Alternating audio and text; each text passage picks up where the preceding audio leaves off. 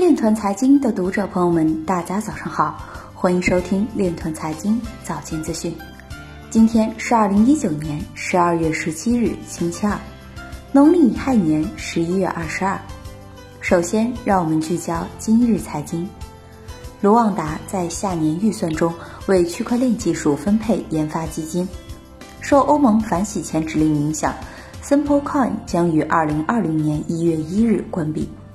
中保登党委委员建议保险机构依托区块链等持续提升行业登记交易平台基础设施功能。国家电网表示，研究建立适应区块链技术的安全保障机制。以太坊核心开发人员讨论以太坊2.0的发布日期。港媒表示，中国在区块链等领域与美国旗鼓相当，甚至后来居上。浙江台州海洋云仓投入运营。物联网加区块链破解治污难题。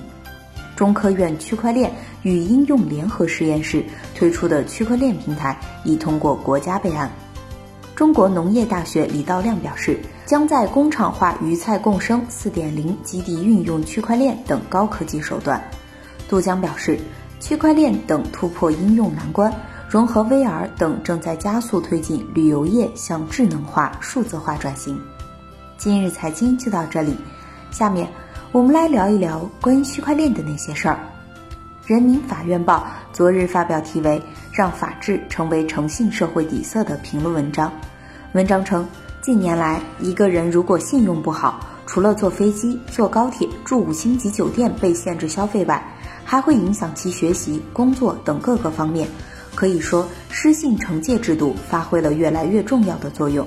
但与此同时，我们也要注意健全信用信息数据体系，充分运用区块链等新技术，优化公共信用信息平台，构建一体可信可控的社会信用体系，形成覆盖自然人、法人和其他社会组织的公共信用档案，进一步完善信用管理制度。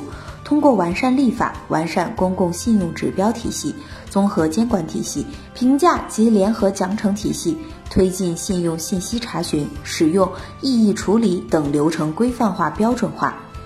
以上就是今天链团财经早间资讯的全部内容，感谢您的关注与支持，祝您生活愉快，我们明天再见。